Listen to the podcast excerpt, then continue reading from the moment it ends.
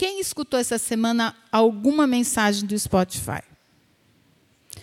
Por que, que eu estou dizendo isso, gente? É, somos uma igreja e, na medida em que nós somos ensinados, nós vamos juntando ensinamentos. O próprio Espírito vai colando isso entre nós. Ele vai grudando esses ensinamentos e nós vamos. É, solidificando o ensino a partir do momento em que você. Então, parte da mensagem que eu vou pregar tem a ver com duas mensagens. Primeira, a que o Ronaldo pregou domingo passado, que todos nós fomos muito impactados. Eu fiquei com aquele negócio na cabeça, gente. A gente não adora quem a gente não conhece. Essa mensagem do pastor Ronaldo é estruturante, eu diria. Ela te localiza na tua fé. Então, não abra mão de se alimentar daquele ensino precioso, porque ele te ajuda a ficar em pé na sua fé. Então, a primeira, mensa primeira mensagem que me inspirou a outra. A outra foi a mensagem do Leandro. Eu não sabia que o Leandro havia pregado. Ele inaugurou nesse caminho. E o Leandro falou: Isso aqui aberto é meu? Essa igreja está ficando chique. Ah. Então, a outra mensagem tem a ver com a Leandro. Leandro pegou uma mensagem que diz assim: é melhor obedecer. Mas eu não vou usar a mensagem do Leandro, porque o Leandro trata da questão do pastoreio e como nós precisamos é, nos submeter ao ensino, ao cuidado que nós temos recebido, ao cuidado mesmo pastor, do pastoreio das nossas vidas e nos submeter a isso. Isso que a Juliana e o Samuel compartilharam agora são horas de cuidado com a vida deles. Não é só dar dinheiro porque eles estavam sem dinheiro para pagar a conta muitos ensinamentos, muitas orações, muito choro junto, isso é pastoreio. E eles precisaram se submeter, não é gente de subjugar, eles precisaram dobrar o coração deles para entender alguns ensinamentos que, felizmente, a gente só passa quando a gente se submete ao ensino. Vocês lembram que o final do nosso culto domingo passado, o apelo era esse. Abre mão daquilo que você quer segurar, porque isso que você está segurando não vai te aproximar de Deus. Vocês lembram disso? Tinha uns, uns par aqui, né? E eu fiquei com essa, com essa imagem na minha cabeça, lembrando do Jairinho, lembrando do Mateus, lembra das pessoas orando umas pelas outras, porque eram pessoas reconhecendo. Não falei Mateus Corrente. Não falei. E aí, eu durante a semana eu pensava nas pessoas que estavam aqui na frente e o quanto vocês devem ter lutado durante esta semana para colocar o ensino em prática. E a vida cristã, ela é assim, ela exige de nós esse deslocamento, esse lugar enraizado, a gente precisa sair dele por fé, acreditar que Jesus tem um caminho melhor para a gente. Essa relação é singular. Prestem atenção. O que é que eu quero dizer? O nosso Pai Celestial, ele nos olha como rebanho, mas ele conhece cada ovelha.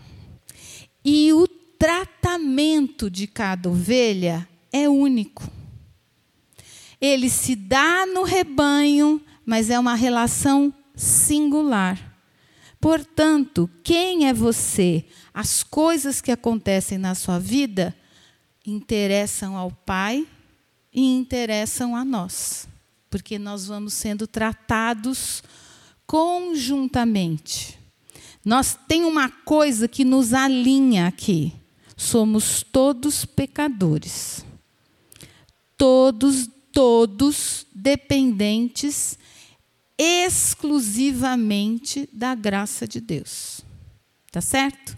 Portanto, se no mês de maio e abril era Samuel e Juliana, pode ser que em dezembro seja Denise. E ninguém sabe se pode ser ou não. E se for, eu vou precisar que a igreja esteja atuante, disponível e obediente a Deus para cuidar de mim. Tá claro, gente? Da onde? O que que eu tô? Eu queria muito que vocês acompanhassem isso, porque é isso que nos permite nos tratarmos de igual para igual. Aqui não existe o supra-sumo e o, o baixo clero. Somos todos baixo clero. Porque é o, o velho Joel, meu pai, dizia que o Ronatacá é do meu pai, dizia que o mundo é redondo. Um dia você está por cima, outro dia você está por baixo. E é quando você está por baixo que você aprende a estar tá por cima. Que se não aprender, quando chegar embaixo vai sofrer mais ainda. Então, isso é só um preâmbulo para localizar vocês o que é que o meu coração foi incomodado por Deus a pensar. E eu pretendo trazer uma mensagem muito simples e muito prática.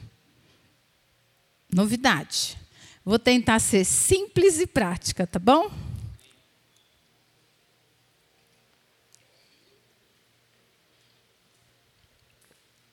Mas antes nós vamos orar. Jesus, tu és o nosso querido Pai, Salvador e Senhor. Eu dependo integralmente do teu Santo Espírito e cada um de nós também, para que aprendamos aquilo que o Senhor tem para nós. Por isso, por misericórdia, por amor, nós clamamos que o Senhor venha acrescentar aos nossos corações o entendimento e a disposição para ouvir e mudar as nossas vidas, ó Pai. Em nome de Jesus, faz a tua obra aqui. Amém. Eu queria falar sobre o que eu dei de nome de a busca pela inteireza de mente e coração. Inteireza, é isso mesmo. Vamos, ter, vamos ver se a gente consegue entender. O que é inteireza? Inteireza é a qualidade daquilo que é inteiro. Isso é 100%, nem mais nem menos, 100% inteiro. É disso que eu estou tentando nos aproximar. Interesse é quando Deus encontra e ocupa o nosso coração inteiro. Encontra o coração inteiro e ocupa o coração inteiro. Ocupa o nosso serviço a partir de um coração reto diante dele, com a motivação de fazer aquilo que ele deseja em nós. Tá claro? Então o sermão hoje é a busca por este lugar de um coração inteiro na mão de Deus. Claro? É, entretanto, como sempre, qualquer um de nós, aliás, todos nós, sabemos que por diversos motivos podemos nos fragmentar, ou seja, nos perder em quem somos e naquilo que nos propomos ser. O que, que eu estou falando? Inteireza é o 100%, é o coração 100% entregue, inteiro. Entretanto, cada um de nós sabe aqui, por experiência própria, que é possível que a gente se perca em nós mesmos. A gente não se reconheça, muitas vezes, em coisas que fazemos e somos. É a ideia de se tornar alguém fragmentado, alguém estilhaçado, alguém que não compõe uma inteireza. Nós todos temos a tendência a nos fragmentar. A vida que a gente vive hoje nos convida a ser cada vez mais fragmentados. Porque tudo pode, a gente tem pode, hoje pode ser assim, amanhã pode não ser, mas a gente põe um pé desse lado da canoa, amanhã já pode ficar cada vez com um pé em cada. Isso vai nos esgarçando, vai tirando de nós essa compreensão da integralidade, da inteireza do nosso coração. A gente já se permite se fragmentar, ocupando, acompanhando Estou tentando ser simples. Então, a minha preocupação com a mensagem é essa disposição que existe em nós de facilmente a gente se fragmentar. E quando a gente se fragmenta, a gente perde a nossa unidade. Quem nos torna. Vocês cantaram isso hoje, chiquérrimo aí. Em Deus, nós somos um. Olha que coisa linda. Se não aprender nada do que eu falar aqui hoje, canta a musiquinha que vocês vão entender. Em Deus, nós somos um. Esse é o projeto de Deus, construir em nós essa inteireza, sem sermos iguais. Olha que bacana. Eu não tenho. Estou olhando a Brenda ali, que é bonita. Vocês viram essa visitante, gente? A menina fantástica, Brenda, Brenda e eu somos muito diferentes. Nem conheço Brenda, mas imagino por vivência de 61 anos que nós devemos, devemos ser completamente diferentes. Mas não é a diferença que é a fragmentação. É como nós nos dividimos por dentro e como nós nos perdemos por dentro. O que é que faz com que a gente se perca de nós mesmos? E muitas vezes se perca de Deus. Está vendo? É uma coisa ligada à outra. Esse é o, o convite para a gente pensar. Então, a gente tem momentos da vida em que a gente se perde da gente e que, portanto, a gente se, se perde de Deus. A gente se distancia de Deus quando a gente começa a construir, permitir que essa fragmentação se instale no nosso coração. Vou dar exemplos práticos, tá bom? Para ir. Mas, enfim, essa que é a ideia. E eu queria, antes da gente é, dar o exemplo, eu queria dizer que o grande problema quando a gente está nessa situação é que a gente precisa identificar reconhecer, porque senão a gente se paralisa nesse lugar e começa a aceitar como natural. Então, o natural é que a gente encontre unidade em nós e em Deus, sermos únicos. Mas a gente vai se acostumando com essa fragmentação. E o convite hoje é entender que a gente não deve se acostumar com isso. A gente deve reconhecer e cuidar disso para que o projeto de Deus na nossa vida, de nos tornarmos pessoas inteiras, seja construído por Ele em nós. Claro? E eu queria ler um texto que me chamou muito a atenção. Não costumo fazer isso, mas é só um versículo mesmo. Depois vocês estudam se vocês quiserem. Põe para mim, segundo Crônicas. Você achou? Olha lá, gente. Olha que interessante. Fique com esse trem na cabeça. Amazias tinha 25 anos quando começou a reinar e reinou em Jerusalém por 29 anos. Sua mãe se chamava Jeoadã, nem sei falar, Jeoadã e era de Jerusalém. Amazias fez o que era certo aos olhos do Senhor, mas não de todo o coração. E a, a versão do NVI diz: não faz, mas não fez de todo o seu coração, de coração inteiro. Ele cumpriu todos os ritos. Ele cumpria as regras, os mandamentos, mas não com inteireza de coração. E foi isso que eu fiquei pensando. Às vezes a gente vive uma vida fazendo tudo certinho, tudo bonitinho, mas não com inteireza de coração. E o meu convite é que você pense se em algum momento da sua vida você tem permanecido cumprindo regras, mas não fazendo isso com o coração inteiro, com um coração 100%, com um coração íntegro diante de Deus. Beleza? Acompanhar?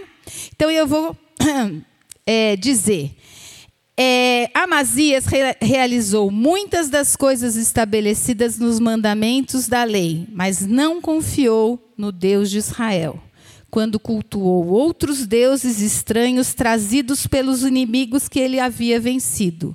Apesar de obedecer em parte aos mandamentos do Senhor, Amazias não empregou seu coração inteiramente na confiança de Deus. É importante reconhecermos esta possibilidade em nós para perseguirmos a integridade.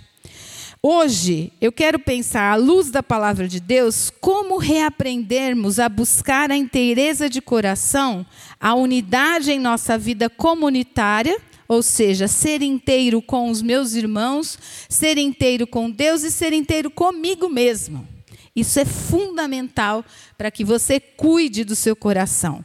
E aí, o que eu quero falar da mensagem do Leandro, ele pegou no dia, no dia 5 do 10, é, ele compartilhou que ele vai construindo a mensagem dele, dizendo sobre a importância de ser acompanhado pelos pastores. E ele relata, na, num, das, da, num momento da mensagem, de que ele lida desde muito novo uh, com um pecado que é o pecado da ira.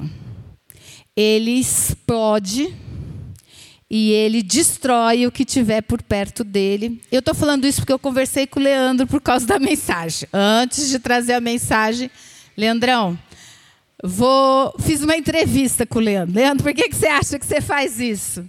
E aí conversamos bastante sobre esse exemplo. E o Leandro disse, né? Ele falou assim: é, é alguma coisa que eu sei que eu não devo fazer mais, porque eu já caminhei muito com Deus para não fazer mais, eu não preciso mais disso, mas principalmente na relação com as pessoas que eu amo e são mais íntimas, são com essas que eu explodo.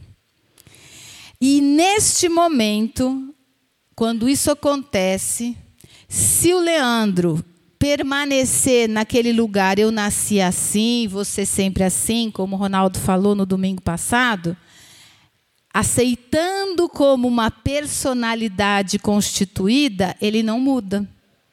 Aí sou eu, você que temos que aceitar o Leandrão, explode. É normal. Só que quando eu faço isso, eu não estou ajudando o Leandro. Então, isso, essa, esse é um exemplo prático de alguém que vem caminhando no exercício da sua fé, na maturidade da compreensão da sua fé, mas que eventualmente ele tem um gatilho emocional que faz com que ele exploda.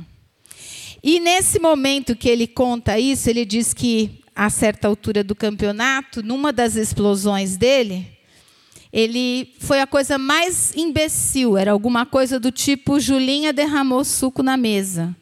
E ele virou, diz ele, o Hulk. E ele saiu de casa, catou o carro, se enfiou dentro do, de um apartamento e ficou lá duas, três horas chorando. E lá Deus foi falando com ele e ele foi reconhecendo que aquilo não pertence mais a ele. E aí, gente, não pertence mais a ele, e o que ele faz quando isso acontece? É essa minha pergunta para você.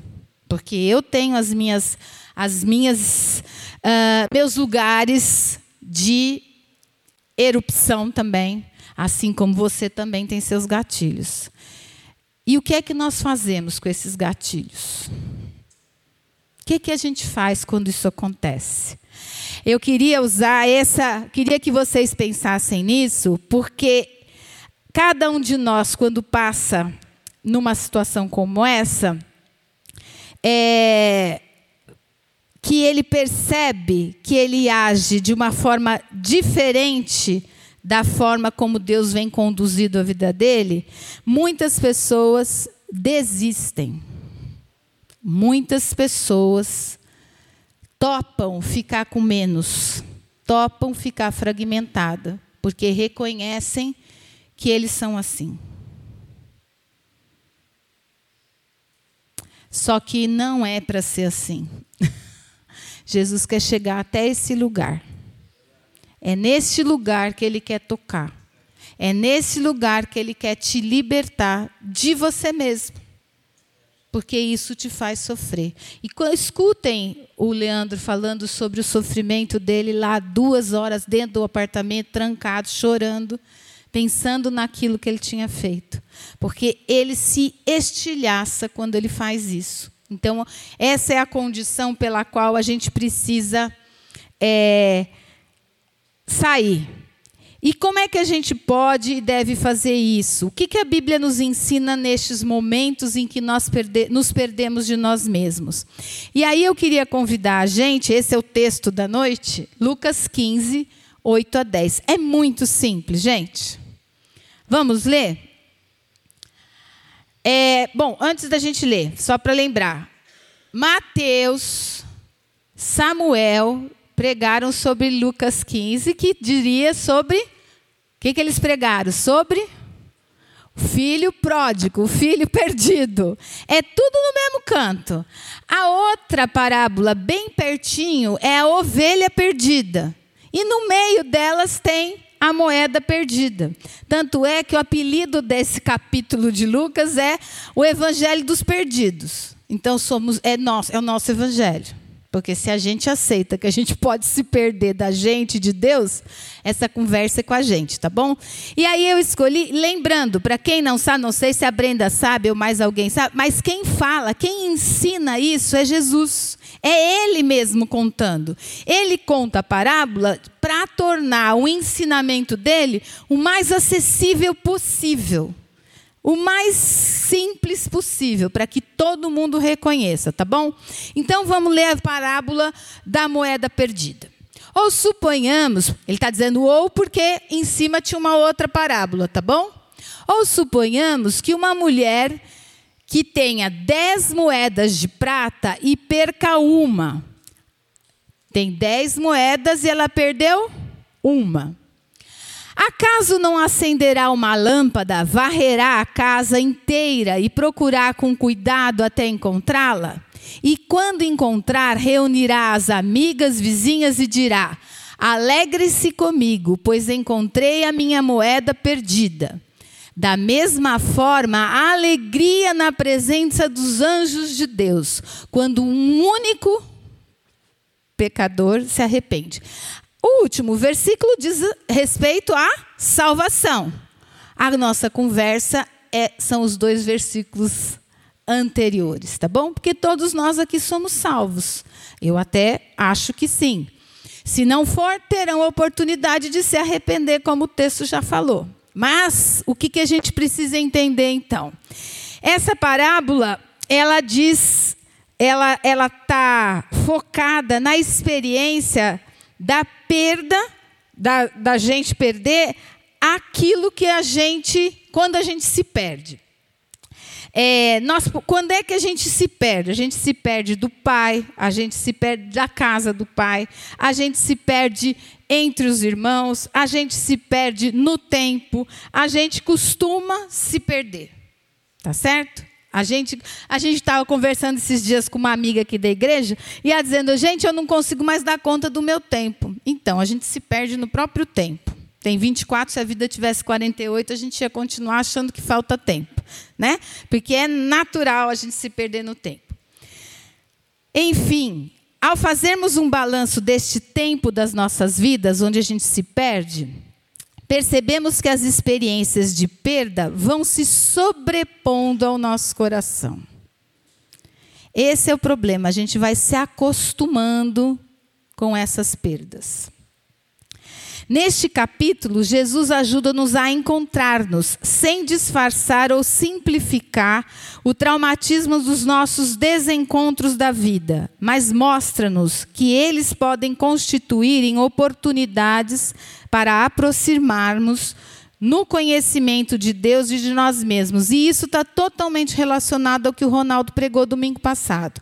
Nós vamos nos fortalecendo na fé, na inteireza do nosso ser, na medida em que nos aproximamos de Deus e conhecemos a Deus. Quanto mais eu conheço a Deus, mais eu me sinto é, apropriado e parte do que Deus faz. Se eu não conheço a Deus, eu me sinto por fora do que Deus faz e eu não me vejo neste lugar de atuação de Deus.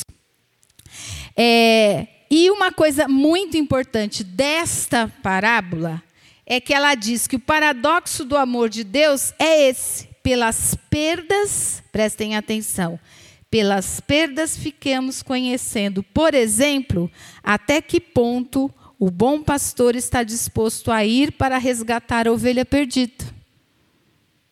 Porque as três parábolas falam de perdido. E cada uma delas fala de uma estratégia, de um caminho de Jesus para aproximar o perdido.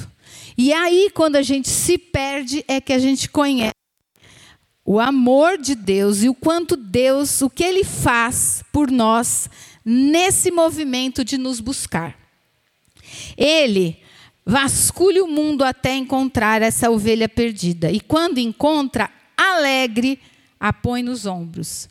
Ficamos com o inesquecível retrato daquele pai que literalmente cobre de beijos as feridas de amor de ambos os filhos. Uma das mensagens era o antídoto do filho mais velho, porque os dois filhos são dois filhos problemáticos. E a parábola nos ensina do amor do pai aos dois filhos. Essa é a compreensão. Perdi, ser perdido ou estar perdido não é o problema. Problema é permanecer naquele lugar.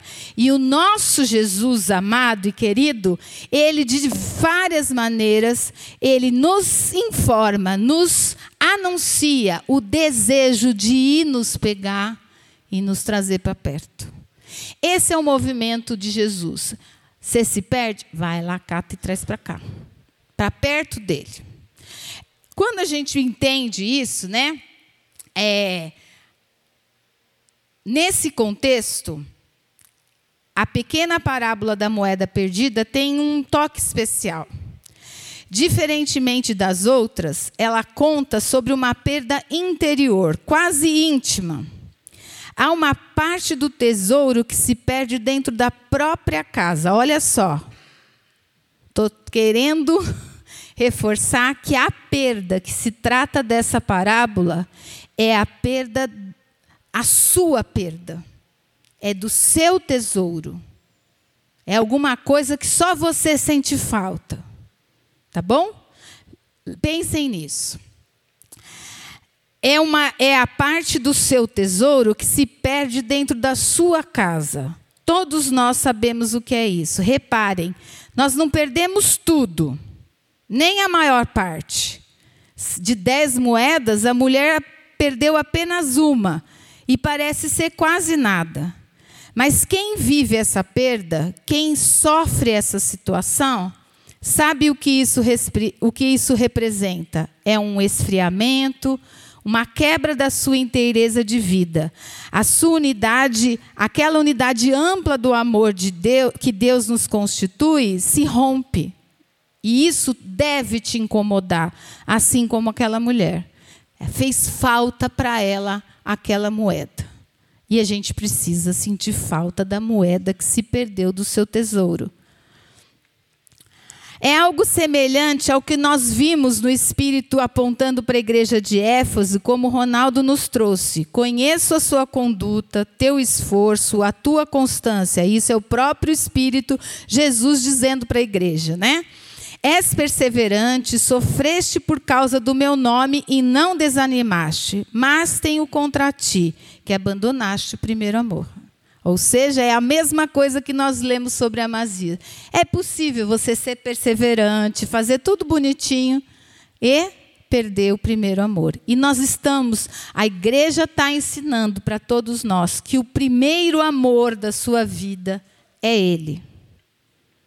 Faz falta na sua vida espiritual não compreender a primazia de Jesus como o seu primeiro amor. Essa é a orientação. Cai a ficha. Perdeu o primeiro amor, algo se rompe dentro de você.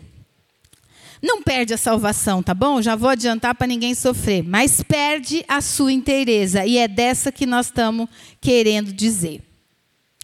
É algo semelhante, li isso.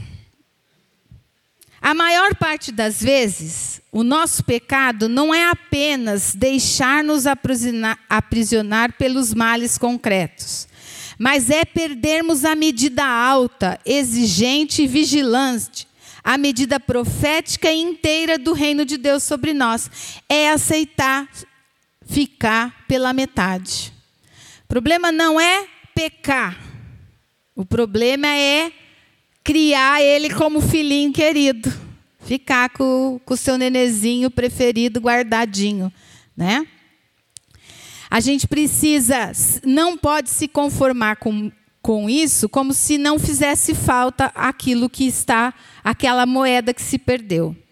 Esse é um problema espiritual típico de uma vida adulta, de um cristianismo avançado, maduro, em que rondam as tentações do cinismo e do desleixo em relação ao nosso primeiro amor. Quanto mais velho na fé você é, mais desleixado você vai ficando.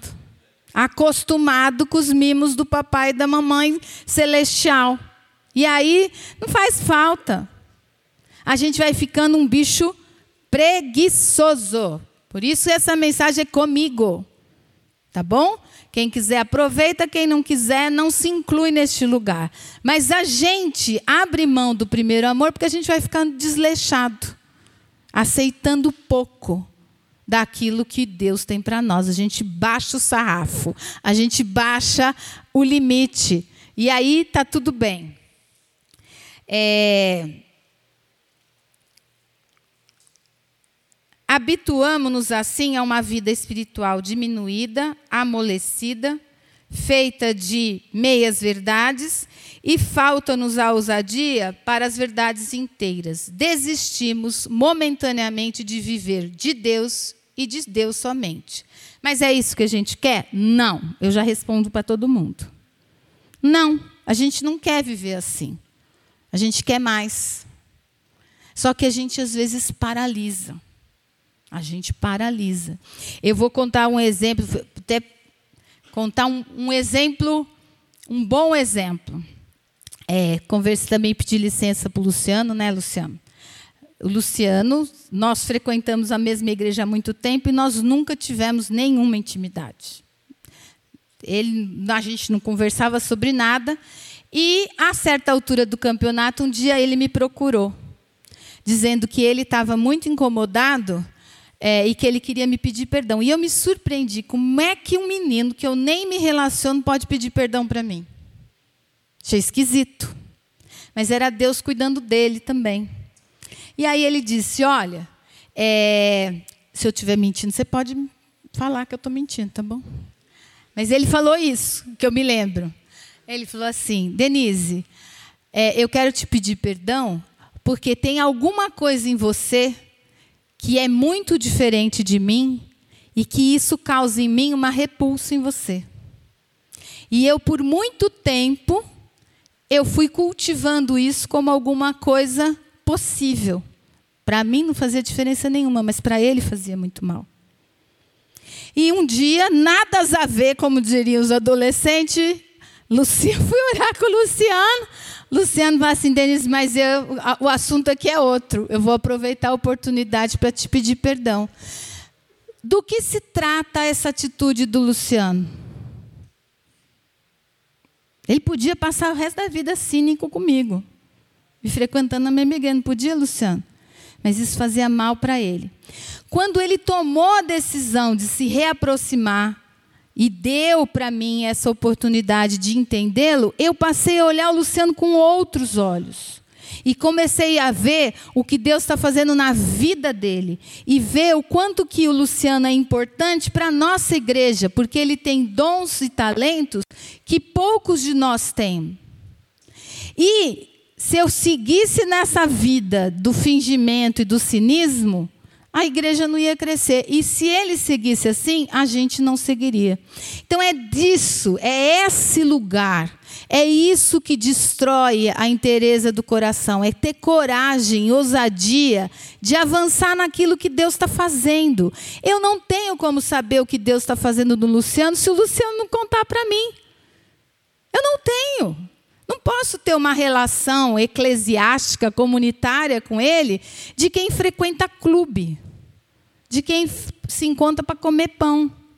Não, nós não estamos aqui para brincar disso. A gente está aqui para ser exortado uns pelos outros. E isso é esse lugar desta parábola, o que esta mulher nos ensina. E aí tem quatro coisas que ela ensina que são fundamentais e que vocês vão ver na atitude do Luciano, na atitude do Leandro, exatamente o que essa parábola nos ensina. Eu não estou contando de alguma coisa que Jesus falou lá, nós estamos vendo essa parábola acontecer entre nós. E eu estou querendo incentivar que a gente faça mais isso. Então vamos lá, vamos pensar junto o que é que como é que a gente consegue sair desse lugar? Se a gente quer, como é que a gente vai fazer? Essa mulher, ela a primeira coisa que aconteceu, ela reaprendeu a arte de buscar a inteireza, ou seja, você tem que estar tá querendo buscar a inteireza de coração. Você precisa querer. Se você não quiser, você não vai achar essa moeda. A mulher, quando ela teve essa percepção, ela saiu correndo atrás da moeda porque ela foi ela, ela entendeu que o tesouro dela era muito precioso. Aquilo que Deus estava fazendo era muito importante. Não, diz, não seja desleixado com o que Deus faz com você. Porque para ele isso vai acrescentar na sua vida, na sua relação com ele e na vida da igreja. A mulher não culpou ninguém pela perda, não justificou, não procurou bode expiatório, não ficou de mau humor, não esmoreceu e não ficou de braços cruzados. Ela perdeu, ela foi atrás. Vai atrás. Luciano foi atrás. É, Leandro foi atrás. Não fica mofando no canto, lamentando. Ai, perdi. Ai, perdi. Não, parem. Só se for para daí levantar e procurar a moeda. Perfeito? Primeira lição bem prática é: não fica se lamentando porque perdeu a moeda. Vai atrás da moeda. Tá certo? Segunda coisa que ele fez, que eu acho importante o que, que diz ali? Acaso não acenderá uma lâmpada? A segunda coisa que aconteceu, gente, acende a lâmpada. Que lâmpada é essa para procurar as coisas? Vai, quero cola. Quem é a luz que ilumina todo homem? Jesus, a palavra de Deus. A primeira coisa que você sentiu naquela perda da sua moeda, acende a luz. O escuro, gente, não nos deixa ver nada. Pelo contrário, o escuro amplia a nossa percepção equivocada. No escuro você inventa coisa que não vê. Acende a luz. Primeira coisa, liga a lâmpada. Chama Jesus para conversa, se aproxima dele, porque é isso que ele quer. Ele está ali para isso. Ele quer andar contigo. Acende a luz. Tá claro? Acaso, se você perdeu a moeda, você não vai acender a lâmpada? Meu amigo, minha amiga, acende a lâmpada. Tá claro? Bem clarinho. Essa tá fácil, né? A segunda coisa que acontece, gente, qual é a segunda coisa? Varrer a casa. É, eu já perdi o número. A importância. Deus, o Espírito Santo. Ah, tá, tá. Ah, vocês contam o que vocês querem. Se é um, dois, três, dez. Ah, é, olha lá, a pessoa que perde a interesa de cinco em cinco minutos. Olha lá. Desculpa, viu, Brenda? Isso aqui é comum. Isso aqui é uma falta de respeito. Ele é meu filho, Brenda. Tá bom? Bom. A segunda, terceira coisa, ou quarta coisa, quinta coisa. O que é que é para fazer? Varrer. Gente, eu já morei muito tempo no interior. Aqui a gente, a gente não limpa tão bem como no interior. Você é preconceituosa. Sabe por quê? Dia de faxina. O que, que a gente faz no interior?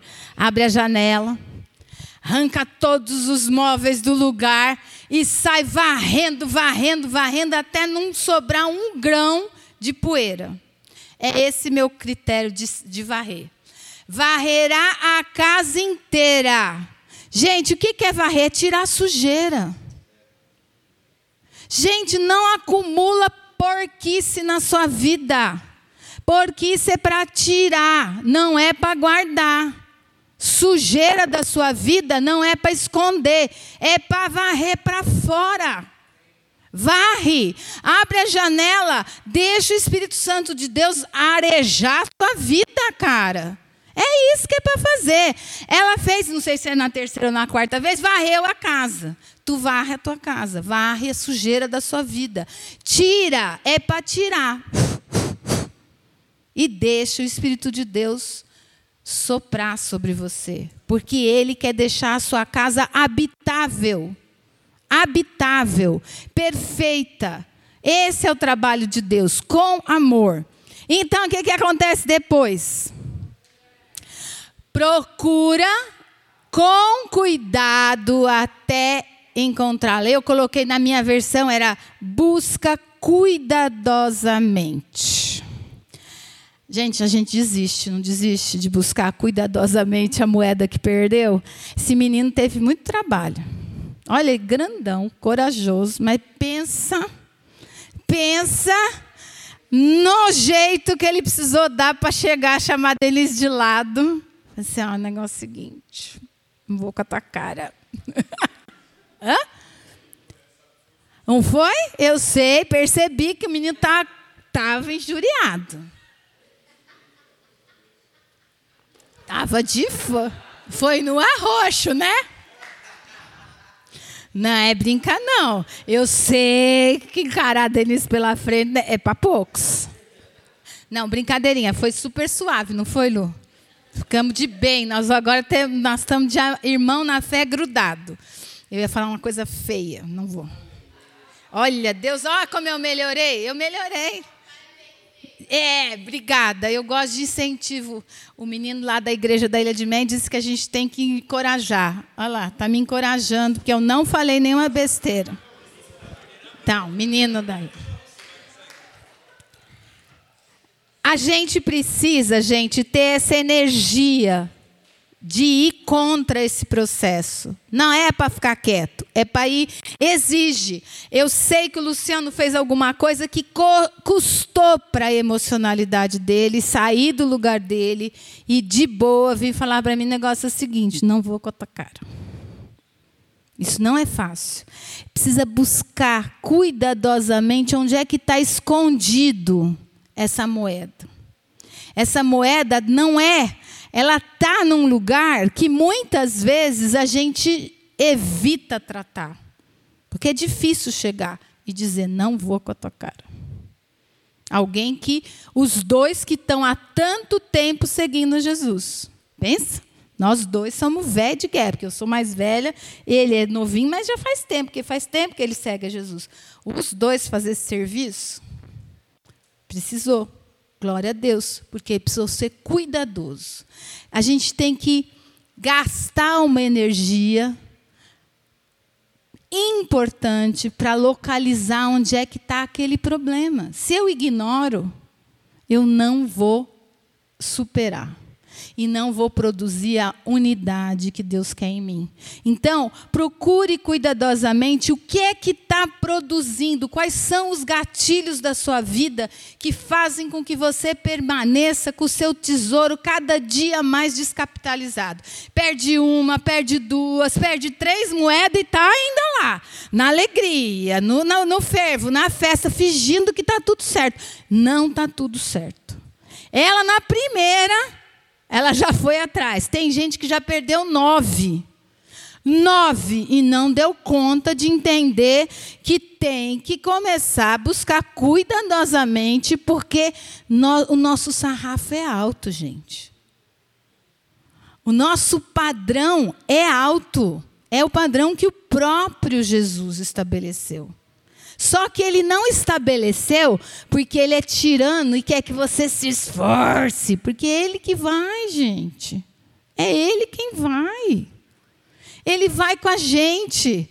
Então vale a pena buscar cuidadosamente o que é que acontece, por que, que você não é, precisa abrir. Existem muitos, muitos obstáculos interiores que são o fundo deste lugar, que dói fazer.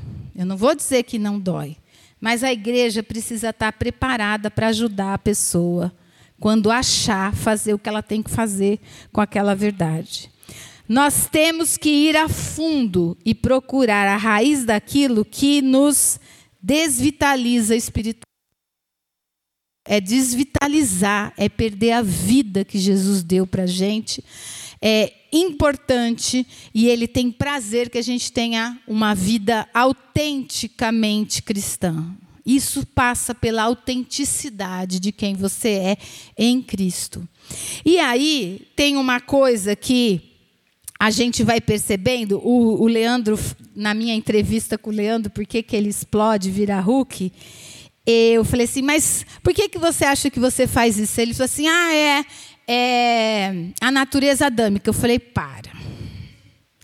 Aí já está muito teológico. Não, vamos para a vida como ela é. Por quê? Por quê? Ele falou, é, eu cresci num ambiente de muita briga. Muita briga, que permitia que a gente fosse construindo relacionamentos agressivos. E aí, gente, ele é um homem salvo, transformado por Jesus. E eventualmente, apesar de que, qual é o papel? Qual é o nosso papel no cuidado com o Leandro? É fazer ele continuar sendo assim ou criar cada vez mais oportunidade para que ele não precise usar o gatilho da ira para ser e estar entre nós. Nós precisamos. E se ele se irá, o que, que nós vamos precisar fazer? Perdoar. nós vamos precisar perdoar e caminhar com ele, porque nós precisamos fazer com que todos nós compareçamos à igreja é, inteiros. Às vezes esse a gente o gatilho está relacionado com medo, Talvez esse gatilho esteja relacionado a uma insegurança em relação ao amor de Deus por você. Talvez esse gatilho seja a falta de confiança e por isso a minha oração seja uma oração ainda muito incipiente, muito infantilizada na relação com. Tem muita coisa que pode ser que faz com que a gente não cresça. E a última coisa que ele que a, essa, essa mulher nos ensina, que eu acho fantástico, né? Qual é? O que, que vocês acham que é? Versículo 9. E quando encontrar a moeda, alegre-se, chame suas amigas e vizinhas e se alegrem com que o, com que o Luciano fez. O que o Luciano fez é para é motivo de festa nessa igreja. É isso que tem que acontecer na igreja. Nós estamos aqui, é isso, a gente precisa se alegrar numa relação restabelecida. Ainda que não fizesse diferença para mim, faz diferença total para ele. E quando ele assumiu, para mim fez muita diferença, porque eu passei a contar com o Luciano como um braço direito, um irmão que a gente conversa, planeja coisas juntas para a igreja. Fez, fez, é muita festa, gente. É muita festa. Você precisa chamar os irmãos. Porque se a igreja não entender, a gente não se alegra uns com os outros. Alegrar não é. Não, a, a, a Ju e o Samuel não compartilharam só as alegrias finais. Ela falou que se pudesse, ela ficava aqui contando os perrengues. Ela tem liberdade de dizer os perrengues. A nossa igreja tem que ser uma igreja onde as pessoas se sintam à vontade compartilhar que está com moeda perdida, que está com a vida estilhaçada, que não tem como olhar no espelho, porque não se localiza. E quem é que vai dar sentido para essa vida que não seja a igreja? Você acha que o mundo vai te aceitar? Vai, é possível, Lu, fazer isso no mundo? No seu trabalho? Não é. Só é possível aqui, porque quem faz essa conexão entre nós é o próprio Jesus, que morreu por ele e por mim. Ele é quem quer fazer isso. Deus é quem tem esse poder, esse desejo de nos reconciliar. Se a gente não fizer isso na igreja, gente, não vamos fazer em lugar nenhum. Se a gente não fizer na igreja, não vai fazer na sua família, não vai fazer em casa, não vai. Porque é aqui que a gente goza da plena presença do Pai, que a gente pode fazer isso. E nós precisamos aprender que o culto é celebração, alegria, porque a gente é um bando de gente que se perde e se acha em Jesus. Nós somos um bando de gente que tem motivo para festar, felicidade, porque nós nos reconhecemos perdidos e achados. Ele nos acha, ele nos traz para perto, ele tem prazer, como nas outras parábolas, de colocar a gente no ombro, traz para perto. Se perdeu, traz para perto, faz festa porque voltou. Nosso espaço, a nossa vida comunitária tem que ser um espaço de festa para chegar ao perdido. E não é só o perdido que não conhece a Jesus, somos nós que nos perdemos permanentemente. Permanentemente a gente dá umas, né? Hum, e quanto mais você anda perto, mais você vai percebendo que nós precisamos acender a luz, varrer a casa. Esses processos, gente, não são simples. A gente está usando, mas é doído. Então, acender a luz é reconhecer que Jesus vai iluminar aquela situação e ele vai mostrar para você como você precisa ser cuidado. Segundo, você precisa buscar atentamente aquilo que ele disse que vai fazer. Terceiro, varre fora. Varre fora. E em se livrando disso, corre para o abraço corre para o abraço, porque nós precisamos celebrar aquele que providenciou para nós abraço, aconchego, beijo, comida, pão, vinho. Esse é o nosso Senhor. Então eu queria convidar vocês a celebrarem hoje a alegria que nós temos, o privilégio que nós temos em não permanecermos fragmentados. Nós temos o privilégio de, em reconhecer aquilo que se pede em nós, termos aonde nos achegar. Amém? Deus nos abençoe.